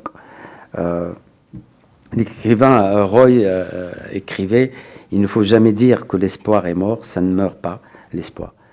Donc, euh, et Madame Gros-Brundtland, ça c'est Nagoya, c'est le sommet, c'est le château de Nagoya qui va fêter son 400e anniversaire et ce plan d'action sur la diversité culturelle et diversité biologique qui sera adopté à Montréal à la fin de cette semaine sera adopté par les gouvernements au niveau de ce château à l'occasion de cette cérémonie. Et là, je parlais donc de ce plan stratégique euh, qui sera adopté par tous les chefs d'État et de l'accord stratégique que nous avons avec le maire de Montréal. Et je pense qu'il y a 500 traités environnementaux et la CBD, je pense, est le seul traité au monde à avoir euh, eu un accord stratégique avec euh, le maire du pays hôte. Et donc euh, en 2007, nous avons signé un accord stratégique avec le maire et la CBD est un chapitre à part entière du plan stratégique à moyen terme du développement durable de la ville de Montréal. Et comme je l'ai dit, M. Gérard Tremblay a joué un rôle moteur dans le développement de cette initiative sur les villes et la biodiversité. Et là, le lancement de l'année internationale euh, au siège euh, de la ville de Montréal. Et puis le World Trade Center, avec le drapeau des Nations Unies, où se trouve le secrétariat des Nations Unies. Et comme je l'ai dit, ce logo qui nous tenons, euh, qui a été financé par le Canada. Je termine par une citation d'une dame également extraordinaire, Madame Goro Bertland, qui a été à l'origine du rapport de notre avenir commun et qui a donné naissance à Rio et elle disait, notre avenir, elle disait, vous pouvez penser que l'on pourrait échouer, mais cela ne risque pas d'arriver, car faillir n'est pas une option. Et je pense réellement que, que, que, pour ce qui concerne donc euh, l'arrêt de la perte de la biodiversité ou limiter la perte n'est plus une option ou un luxe, mais ça devient une nécessité. Et, et Monsieur euh, Jacques de Tononcourt, euh, notre fils de Montréal, qui a dit Connaître, c'est s'éveiller à quelque chose, et je dois aux insectes le privilège infini de mon éveil à la grandeur du monde. Cette citation est, dans la salle de réunion de notre secrétariat, et c'est une façon à, rendre hommage à, notre pays hôte, à, ces hommes, à ces femmes qui travaillent euh, pour, euh, parfaire les objectifs de cette convention.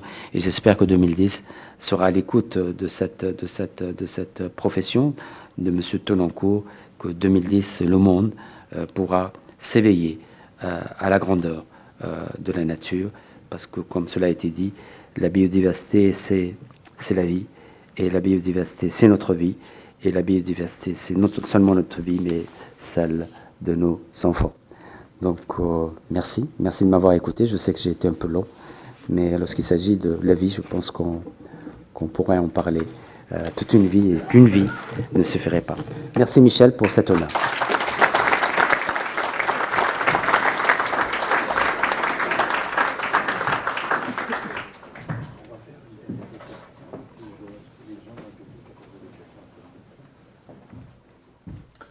On va se donner un petit peu de temps pour vous donner la parole. Ça va faire du bien d'échanger. Et je pense que je voudrais profiter en fait de la présence de trois personnes qui sont très engagées, chacun à leur façon sur ces questions-là, pour que vous puissiez vous adresser à l'un ou à l'autre, ou aux trois, ça sera votre choix. La seule contrainte, si ça vous dérangerait pas, ce serait de venir au micro pour qu'on puisse être enregistré et rediffusé par la suite. Alors, je ne sais pas si quelqu'un aurait déjà une question pour M. Joglaff ou M. Johnson ou M. Lemire. On se donne une quinzaine de minutes. J'espère qu'il y a des questions, parce qu'il s'est dit beaucoup de choses. oui, s'il vous plaît.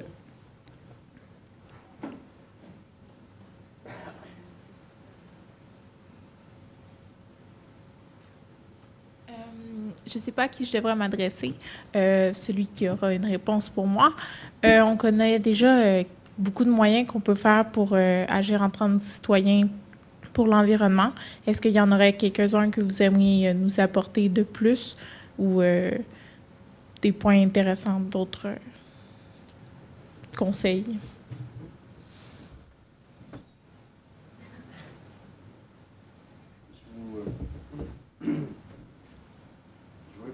simplement que. Est-ce que vous m'entendez? Non? Ça va venir, voilà. Voilà.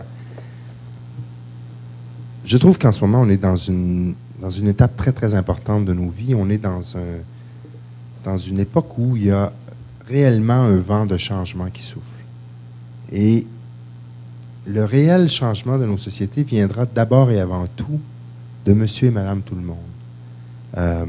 évidemment, ça prend des lois, évidemment, ça prend des leaders, mais tout ça n'est rien si ce n'est pas suivi par monsieur et madame tout le monde, et si, je dirais si ce n'est pas initié par monsieur et madame tout le monde. Je pense que de plus en plus, on réalise, comme citoyen, la force de notre pouvoir d'achat. De plus en plus, on se rend compte qu'à chaque fois qu'on consomme, car c'est inévitable, on n'arrêtera pas de consommer demain matin, à chaque fois qu'on consomme, à chaque fois qu'on fait des choix responsables, on influence quelque part la façon dont on va produire les choses. L'idée dans la vie, c'est d'établir une relation beaucoup plus respectueuse entre les humains et les autres formes de vie sur cette planète. Alors, c'est à travers chacun de nos gestes, c'est à travers chaque initiative que l'on prend, chaque geste que l'on pose, et moi, je crois beaucoup à cette théorie des, des petits gestes. Pas seulement parce que la somme des petits gestes donne une grande chose, mais d'abord et avant tout parce que les petits gestes influencent et changent les mentalités de nos sociétés. Et là, quand on arrive à changer les mentalités de nos sociétés, on est dans une révolution, on est dans un changement réel et profond. Et donc, demander à des industriels ou à des, à des entreprises de changer leur façon de faire, par exemple, leur façon de produire simplement parce que c'est une bonne cause, c'est assez difficile à faire passer. Mais quand nous, comme citoyens, on consomme et qu'on fait des choix responsables des choix qui sont basés sur un développement durable, respectueux de la vie, on influence à travers ce changement de société la façon dont on va produire les choses. Parce que, évidemment, ceux qui les produisent ne voudront pas perdre des parts de marché. Alors là, c'est intéressant. Donc, ça s'adresse à tout le monde et ça s'adresse à chacun des gestes que l'on pose.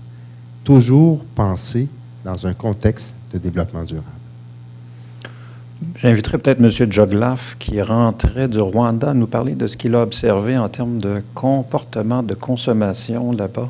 Et j'ai compris que ça l'avait beaucoup impressionné. Un petit geste des citoyens. Est-ce que je me trompe, M. Joglaf? Oui, absolument. La journée mondiale de l'environnement a été célébrée euh, sous le thème euh, beaucoup d'espèces, euh, une planète et un futur. Et c'était le Rwanda, donc la, Kigali, qui a abrité cette journée mondiale. Et réellement, c'était la première fois où je me rendais au, Rwanda. Été réellement impressionné. Rwanda, c'est un pays où 67% de la population vit avec moins d'un dollar.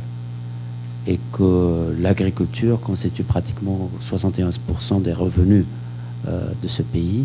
Et un pays qui sort euh, d'un- d'une catastrophe, comme vous le savez. Plus d'un million de personnes ont été tuées euh, dans, ce drame. Et donc, euh, j'arrive avec un sac de plastique de duty free shop et on m'arrête et on me dit que le plastique n'est interdit ici. Et on m'a donné un sac en toile. Il n'y a pas un seul sac en plastique au Rwanda. Euh, J'ai fait 300 km, donc euh, comme vous le savez, dans les pays en voie de développement, euh, dès que le patron est quelque part, on blanchit, on nettoie, et, c'est artificiel et on sait que cela a été fait pour la cérémonie parce que le président ou le premier ministre est de passage. Et dès qu'il part, on recommence. Et puis ça rede- redevient comme c'était. Et là, 300 km à l'intérieur, je peux vous assurer que j'ai un peu voyagé en Afrique et ailleurs, je n'ai jamais vu euh, une ville euh, aussi propre. Euh, nous avons eu ce qu'ils appellent euh, Umu Ganda. C'est un mouvement collectif, communautaire. C'est le dernier samedi de chaque mois où la population, la communauté s'assemble pour une cause. Et cette cause, généralement, c'est l'environnement. Et euh, donc, on a eu une journée de, plantation des arbres, 10 000 euh, arbres. Et c'était l'armée. J'étais plein d'admiration à voir ces jeunes pleins de force et de dynamisme avec une kalachnikov sur une épaule et, un arbre d'un autre en train de planter des arbres. Et ils ne le faisaient pas pour la cérémonie, ils le faisaient en symbiose et en harmonie avec des jeunes, des écoliers, euh, la population locale. Et on voyait cette union fraternelle entre l'armée euh, et la population. Un pays qui a décidé que sa couverture végétale serait de 30% en 2010, un pays qui a décidé de planter chaque année 250 000 arbres, euh, et avec les moyens euh, financiers que ce pays a, un pays qui a décidé de multiplier par 10 le budget du ministère de l'Environnement depuis 2005. Euh, je pense qu'on est plein d'un- d'humilité, je dois dire, euh, et puis d'admiration, et pour dire que le développement durable, euh, bon, euh, ce n'est pas nécessairement des millions de dollars ou des milliards de dollars, mais c'est comme Jean Lemire l'a dit, un engagement, un engagement de chacun, euh, de chaque citoyen, de chaque citoyenne, en étant conscient de son geste quotidien. Euh, comme Jean Lemire l'a dit, euh, cette théorie des gestes, moi j'y crois. Et ce changement de mentalité, le fait de penser que la ressource qui est là, que ce soit la forêt, que ce soit l'eau, que ce soit euh, la pomme de terre, est une ressource infinie parce qu'elle a existé, elle continue d'exister. Et nous avons des dollars ou, ou des yens ou de l'euro et qu'il suffit d'aller au supermarché pour trouver cette nourriture. Donc nous avons développé ce réflexe de Pavlov entre euh, le billet et la ressource, que ça doit cesser et que cette ressource n'est pas infinie, qu'elle a des limites et qu'on doit la respecter et donc euh, de, vivre et de vivre en harmonie avec euh, la nature. Monsieur Johnson, voulez-vous ajouter un mot de sagesse? Il y a des cycles. Euh, il y a des moments où il y a une plus grande sensibilité dans le public. Euh, les contraintes budgétaires, euh, ici, comme dans la plupart des démocraties occidentales, suite à, à la crise financière, euh, distrait beaucoup et amène les gens à se concentrer plus sur les programmes sociaux que se préoccuper des, façons, des questions environnementales. Mais je vous dirais que la différence entre le cycle qu'on connaît en ce moment euh, et les cycles euh, que j'ai vus, moi, dans le passé, il y a 25 ans à partir de la table ronde nationale sur l'environnement et l'économie, c'est qu'il s'est formé une espèce de base constante. Euh, des journalistes, des communicateurs, euh, des groupes, des ONG, des secrétariats des Nations Unies, qui, dans le fond, alimentent constamment l'opinion publique avec les enjeux environnementaux. Euh, je suis convaincu qu'à la prochaine élection fédérale, la question des changements climatiques va faire partie du débat. On n'aurait pas pu penser en des termes comme ça il y a 20 ans. Alors, que même s'il y a eu une apparence d'apaisement autour de ces enjeux, euh, il n'en demeure pas moins que euh, le substrat de base de ceux qui s'intéressent à ça est nettement plus élevé, nettement plus consistant. Euh, et je pense que ça peut être une source d'espoir. Il y a de plus en plus d'auditeurs et de personnes qui voient les films de Jean Lemire. C'est bon signe. C'est bien. Merci. Est-ce qu'il y a encore une question dans la salle? Oui, peut-être se rendre au micro. J'ai deux questions, alors euh, peut-être madame ici, puis ensuite je prendrai monsieur.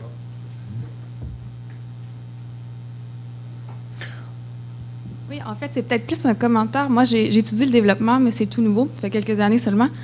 Et puis, euh, je viens d'une famille où ma mère, elle avait cinq enfants à 27 ans, un enfant handicapé. Moi, j'ai été sensibilisée à la biodiversité, à l'environnement, aux questions de développement beaucoup plus tard parce que c'est ma curiosité personnelle qui m'a poussée à, me rendre là.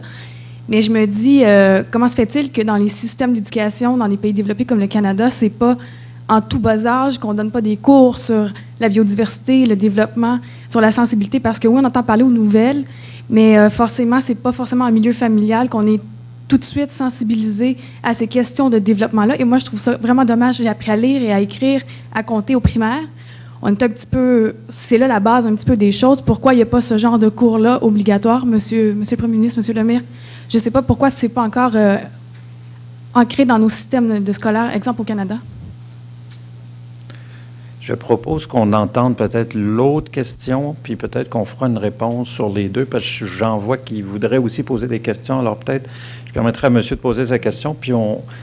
Allez-y aussi au micro. On va prendre les trois questions, parce que je ne veux pas finir trop tard, et, je laisserai ensuite à nos invités le soin de répondre. Allez-y. Oui, bonsoir et merci de vos présentations, qui nous donnent beaucoup d'espoir.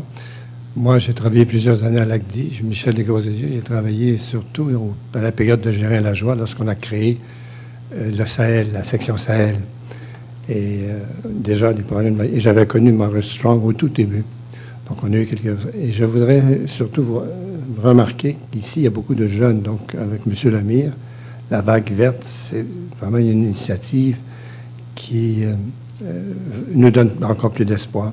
Ma question s'adresserait directement à M. Johnson. Vous qui avez vécu Rio, est-ce qu'on peut rapidement donner le chemin parcouru depuis Rio? Et quel, est vraiment l'espoir euh, qui, nous, anime de voir les chefs d'État euh, qui seront à New York et au Japon, de, rallier en fait cette, cette, course pour la biodiversité. Je excuse ma voix, j'ai une laryngite, donc j'espère que ça va. Merci. Troisième question, puis après ça, on y répondra.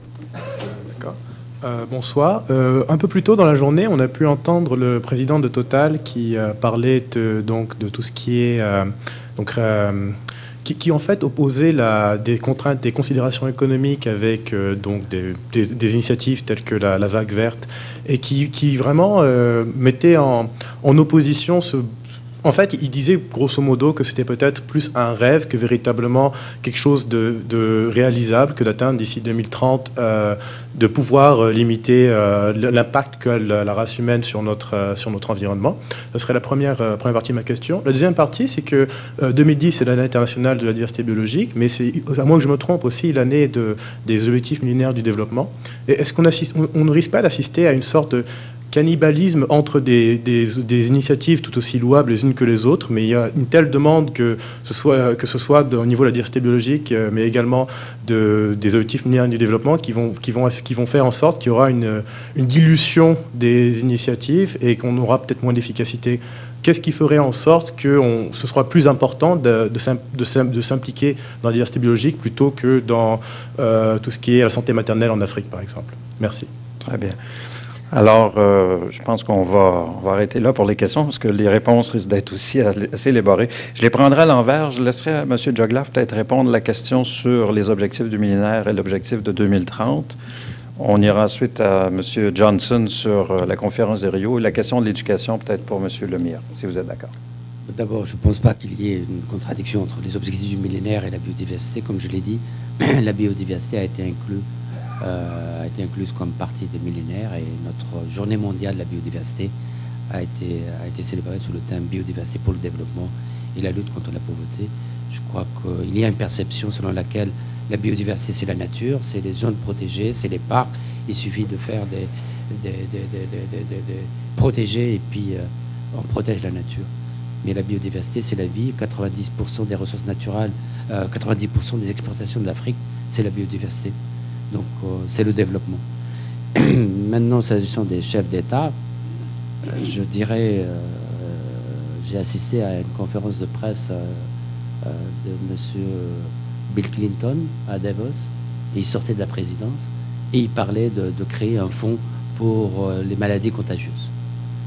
Et un journaliste lui a posé la question, Monsieur le Président, vous étiez à la tête de la plus grande puissance mondiale, pourquoi ne me l'avez pas fait? Lorsque vous étiez président Et sa réponse a été très honnête. Il a dit, bon, l'aide publique au développement pour l'Afrique n'est pas une préoccupation de mes électeurs. Et on revient à ce que M. Jean, le, monsieur, le Premier ministre a dit, euh, les choses vont changer parce que maintenant, la question de l'environnement va faire ou défaire des gouvernements. Pourquoi? Parce que la population euh, l'exige. S'agissant des écoles, euh, Seychelles aussi est un pays admirable parce que c'est un pays qui a mis en œuvre de façon pratique le développement durable. Ils sont arrivés à la troisième génération d'éducation des enfants dans les écoles. Et je vais vous raconter une histoire vécue. Euh, j'étais là-bas et le gouvernement a interdit la viande des tortues pour protéger la tortue. Et la viande de tortue est une, est une, est une délicatesse, si j'ose dire, un gourmet euh, qui fait partie de la culture euh, du peuple séchelois et qui se mange à l'occasion des fêtes et des festivités. Donc un jour, euh, un, père est venu acheter, il a acheté au marché noir de la viande de tortue à l'occasion d'une fête. et il était fier de pouvoir ramener ça pour ses enfants son fils de 15 ans a appelé la police, parce qu'il y a une police environnementale. Et il lui a dit, euh, il a dit, mon père euh, a commis un crime. Et s'il l'a fait, c'est pas parce qu'il est son père. Il l'a fait parce qu'il sait que son devenir dépend de la protection de la nature. Donc je ne peux que concourir avec l'idée qu'il faut, planter les, plantes euh, et les graines de l'amour de la nature et donc de l'amour de la paix très tôt au niveau des enfants et dans les écoles. Rio. Oui, euh, rapidement sur, euh, euh, sur cette question du chemin parcouru depuis Rio. il y a deux dimensions. Les dimensions que, que j'appellerais, moi, proprement de détérioration environnementale. les mesures ne sont pas rassurantes en matière de changement climatique ou de biodiversité. Euh, et il y a les dimensions d'intégration euh, des préoccupations des pays en voie de développement avec les préoccupations des pays euh, de l'OCDE autour de ces enjeux, où là, il y a des signes, je dirais, plus intéressants. je ne veux pas reparler de la, de la, question des changements climatiques, c'est pas l'endroit pour le faire, mais euh, sinon que je dirais que la réponse, c'est dans le deuxième aspect. Euh, on ne fera pas face à des politiques efficaces sérieusement à travers le monde, tant et aussi longtemps que les grands dispensateurs de carbone dans l'atmosphère que sont les États-Unis, la Chine, l'Inde, le Brésil, le Mexique, le Nigeria, l'Afrique du Sud, l'Indonésie euh, ne trouveront pas une façon de s'entendre pour aller de l'avant, euh, d'une façon qui risque d'être à deux ou trois euh, vitesses, si on veut, mais d'une façon qui nous amène à l'avant. Et ça, c'est le G20.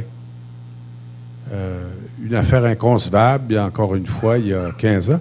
Moi, j'ai écrit un papier, là-dessus à l'époque où Paul Martin était ministre des Finances et avait proposé la création du G20. Euh, et j'ai assisté à une des premières réunions du G20. Et quand même remarquable de voir maintenant qu'au niveau des chefs d'État, euh, les grands pays euh, de l'OCDE, les plus puissants, en tout cas les plus forts, dont étonnamment le Canada fait partie par un concours de circonstances, de puissance moyenne, il est traité diplomatiquement comme si c'était une grande puissance, ce qui n'est pas une mauvaise chose. Euh, et, les, pays émergents, les grandes économies émergentes, euh, qui sont des acteurs essentiels du développement durable. Ça existe maintenant. Et c'est un forum où, graduellement, euh, vont s'imposer des thématiques autour des enjeux du développement durable. Mais je vous dirais que les espoirs que moi que j'avais en 92 ont été euh, en partie déçus. Euh, mais un jour, euh, quelqu'un que Ahmed Joglaf connaît bien, à l'occasion de la négociation de, la Convention sur la, lutte à la désertification, m'avait dit, alors que je piaffais un peu, puis je m'impatientais du fait que ça n'avançait pas dans un des comités, m'a invité à déjeuner le midi, puis il me dit Écoute, il faut que tu comprennes, c'est lent dans le système des Nations Unies. Très lent. Euh, et que rien n'avance euh, sans une certaine patience. Le G20 est là, et c'est à lui d'agir maintenant, puis il a un peu de temps devant lui, mais il a surtout le pouvoir d'agir. Sur l'éducation. Je ferai quand même une remarque euh, générale nous ne sommes pas tous égaux à désirer le changement sur cette planète. Et ça, j'ai compris ça en voyageant. Beaucoup. Et ça, ça veut dire beaucoup, beaucoup, beaucoup. C'est pour ça que moi, personnellement, j'ai décidé de travailler beaucoup avec les jeunes. Je pense que la solution va passer dans le décloisonnement de, des différentes branches environnementales. De plus en plus, on réalise que l'environnement, c'est également la santé, c'est également l'économie. On commence à réaliser ça. Et quand on va avoir réalisé ça, et ça, ça prend, ça prend du temps, je pense qu'on va faire des progrès réels. Et ça va prendre du temps. C'est sûr. C'est pour ça qu'on travaille avec les jeunes. C'est pour ça qu'on essaie de donner des valeurs globales de développement durable à ces jeunes. Et comment on fait pour travailler avec ces jeunes-là? Pourquoi est-ce qu'on ne l'enseigne pas dans nos écoles? Pourquoi est-ce que... Il n'y a rien de plus difficile que d'avoir des ressources pour faire de l'éducation. Ça, je peux vous en parler pendant très longtemps. Impossible à financer. Je le sais, je le vis dans mon quotidien. Nous, on est obligé de, passer par un succès ou par, le succès pour obtenir une, une, certaine reconnaissance, pour ensuite être capable d'aller quêter ce qu'on avait besoin pour faire de l'éducation. Là, je ne vous parle pas de faire des profits.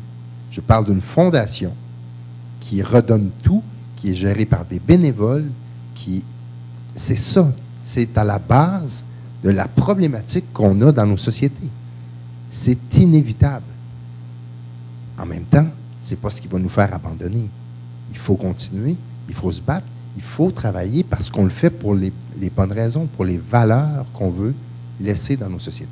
Moi, quand je suis revenu de l'Antarctique, je me souviens, nous, il faut comprendre, on était parti pendant 430 jours. Pendant 430 jours, on n'avait pas d'Internet. On, avait, on, recevait des courriels du public, mais c'était 10 cas. Hein? on n'envoyait ni photos, ni rien. C'était vraiment... Mais on avait juste un, dialogue court et succinct avec les gens. Il y avait 900 000 personnes qui nous suivaient sur Internet. C'était énorme. Quand on est revenu ici, après une année et demie, on s'est rendu compte à quel point les gens avaient changé, comment les mentalités avaient évolué en une année et demie. Souvent, dans notre quotidien, on oublie ça. On oublie que ça change. Et on a toujours l'impression que ça, ne va pas assez vite parce que c'est pas tout le monde qui a envie, de, qui a la volonté du changement au même niveau. Moi, je vais vous faire une confidence. Moi, je viens d'un milieu très, très pauvre. Et on avait un petit chac sur le bord de la rivière Saint-François. Quand l'annexe à l'huile était finie ou que le frigo était fini, on roulait ça dans la rivière. Ce qu'on ne voyait pas, ça paraissait pas. Essayez de faire ça devant vos enfants aujourd'hui. Ils, ils vont appeler la police. C'est sûr. faut pas perdre espoir. J'ai pas 90 ans.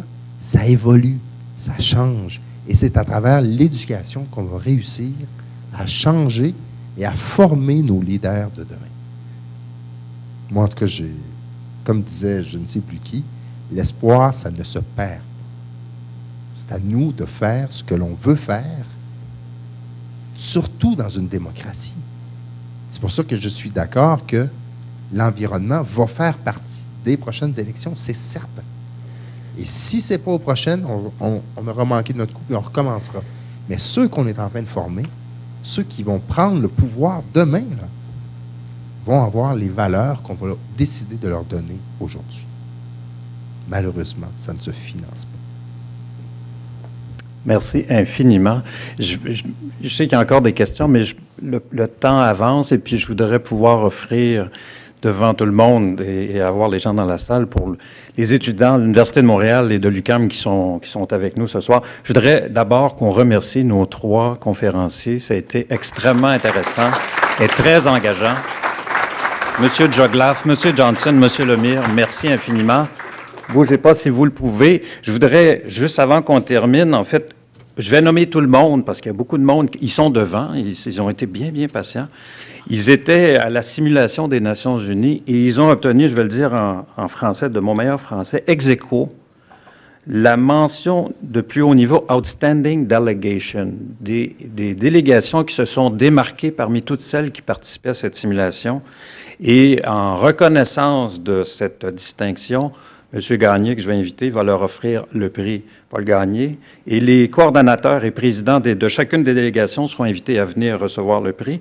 Donc, je vais nommer tout le monde. Et, les coordonnateurs, parlez-nous de ce, qui vous, de ce qui vous engage dans les Nations unies, parce qu'on voit qu'il y a énormément à faire, que c'est parfois frustrant, ça demande beaucoup de patience, mais en tout cas, il y en a qui sont prêts à y aller à New York puis qui sont prêts à s'essayer. Alors, de la délégation de l'UQAM, Mme Fanny Alarcon, vous pouvez peut-être vous lever, comme ça, on, pourra les applaudir tous à la fin. Michael Bellis, Guillaume Clich-Rivard, Thomas Dumoulin et le coordonnateur que j'invite, Lucas Brochard. Donc, les gens de l'UQAM qui sont là, est-ce qu'il y en a? Oui. Ils sont en arrière. Et ils se préparent pour ça, hein. c'est pas une joke, ça c'est très très sérieux, ils, vous, ils, vont vous expliquer ça. Et les gens de l'Université de Montréal... Les ambassadeurs de l'UQAM avant? Les ambassadeurs de l'UQAM, oh, peut-être oui, peut-être un représentant de l'UQAM tout de suite alors, M. Brochard? Euh, OK, ben tiens, allons-y. Je vous cède, euh, je vous cède l'antenne.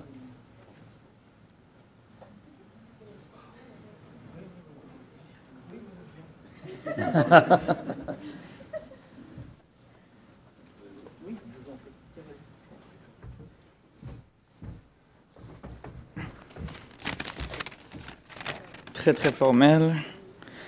Mesdames, Messieurs, chers collègues, c'est avec un très euh, grand privilège que je reçois aujourd'hui, euh, au nom de la délégation ucamienne, le prix de la CNU Grand Montréal pour la meilleure délégation Grand Montréal à la simulation des Nations Unies de New York en 2010, conjointement avec nos confrères de l'Université de Montréal. Cette expérience inoubliable euh, nous aura permis euh, de développer tous et chacun un réel sentiment d'attachement envers l'organisation qu'est les Nations Unies. Et éloquemment, cette simulation aura su donner à plusieurs d'entre nous l'avant-goût d'une carrière future, mais surtout, surtout, elle nous aura permis d'envisager l'avenir avec un optimisme qui est rafraîchissant. Très concrètement, cette simulation réunissant des millions, des, millions, je dis des milliers d'étudiants à travers le monde, des quatre coins de la planète, nous aura permis de palper directement et de prouver la motivation d'une génération complète envers les idéaux vénérables que sont ceux des Nations Unies. Cette année encore, l'équipe lucamienne aura su démontrer sa force grâce à la diversité culturelle de ses délégués.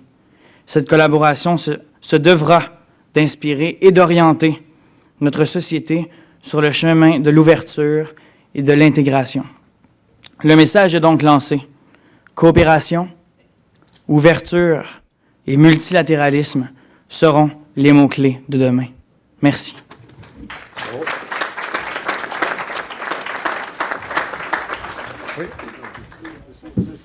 Oh.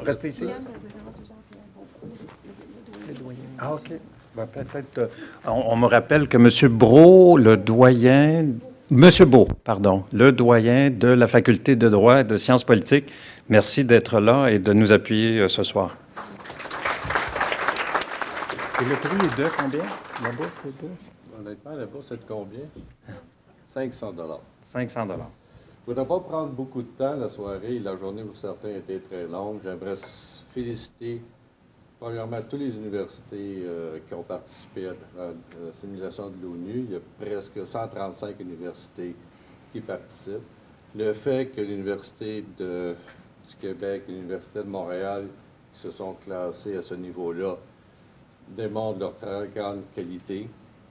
Euh, pour ceux qui ne le savent pas, ça prend énormément de temps, d'énergie et d'efforts pour faire les simulations, en plus de leurs études. Alors, euh, c'est avec fierté que je remets le prix de la bourse euh, à Lucas. Je vais le prendre, oui. C'est Excellent. Merci beaucoup. Enchanté. Merci. Merci beaucoup. Félicitations. Très bien. Donc, oui, merci. Et de l'Université de Montréal, M. Éric Zuffré-Boulton, euh, Pierre-Yves Bourque, Élise Seret, Ayman Charkaoui, Thomas Dussiert, Iba Zerougui, Marie-Claire Boutier et Charles Guillard. Et pour les représenter, M. Boulton, mais levez-vous et encore là, une main d'applaudissement pour tous ces gens. Quelqu'un prend la parole, M. Boulton, un petit mot? Tous les deux. Tous les deux? Euh, ben, premièrement, j'aimerais tout d'abord remercier euh, Paul Gagné pour, ce- pour sa générosité et de nous permettre euh, d'avancer dans, dans notre programme d'études. Euh, deuxièmement, j'aimerais remercier euh, l'ACNU, euh, en particulier Michel Bertrand, pour, son, pour son soutien et bien sûr tous nos invités ce soir. Merci beaucoup. J'aimerais aussi présenter les directeurs et les head delegates de la délégation des Nations Unies de l'Université de Montréal de l'an prochain, Elisa Serret et Em- Eman Cherkaoui. Et en dernier, j'aimerais remercier mon co, euh, mon co-directeur, euh, Pierre-Yves Bourque. Merci beaucoup. Ben merci. Euh, mon collègue Eric euh, a dit pas mal euh, en ce qui concerne les remerciements, mais seulement pour vous dire que c'est vraiment un honneur pour nous de recevoir ce prix-là, parce que ça couronne euh, environ euh, huit mois de travail acharné. Donc, euh, pour l'Université de Montréal, on avait l'occasion de représenter les États-Unis d'Amérique, donc on siégeait sur euh, euh, 17 comités à la simulation. Donc, pour les délégués, c'était environ une dizaine d'heures par semaine. Ça allait jusqu'à une dizaine d'heures par semaine à euh, investir dans le projet. Donc, ça comprend euh, la recherche sur le comité, ça comprend les activités de financement, euh, ça comprenait justement les gens devaient préparer des exposés oraux pour présenter leur pays. Donc, c'était vraiment du beau travail d'équipe par contre, mais du travail acharné, académique, mais aussi, en tout cas, ça a été une expérience formidable. Vraiment, moi, en tant que délégué en chef, j'oublierai jamais cette année-là. En plus d'avoir représenté les États-Unis, ça a été vraiment un honneur et d'avoir gagné le, le premier prix.